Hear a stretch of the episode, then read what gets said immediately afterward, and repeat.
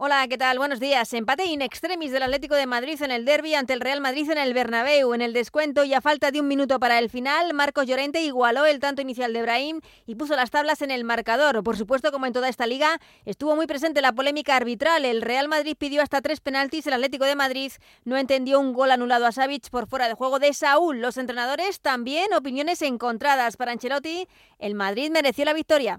No, yo creo que no. Creo que ha sido un partido muy bueno por nuestra parte.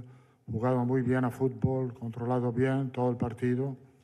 Hemos tenido la mala suerte de encajar al último minuto. Nos faltaba ahí un poco de altura porque ahí teníamos que sufrir en balón parado, en centros. Lo hemos hecho bien, lo hemos hecho bien.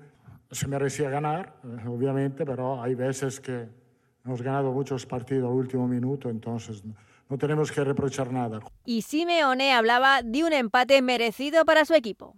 No, la verdad no me sabe a nada, sinceramente. Es un punto que el equipo lo, lo buscó hasta el final, porque se podría haber entregado en el tramo donde no encontraba el camino para hacer el gol, siguió buscándolo y en consecuencia por eso se lleva un empate, creo que merecido.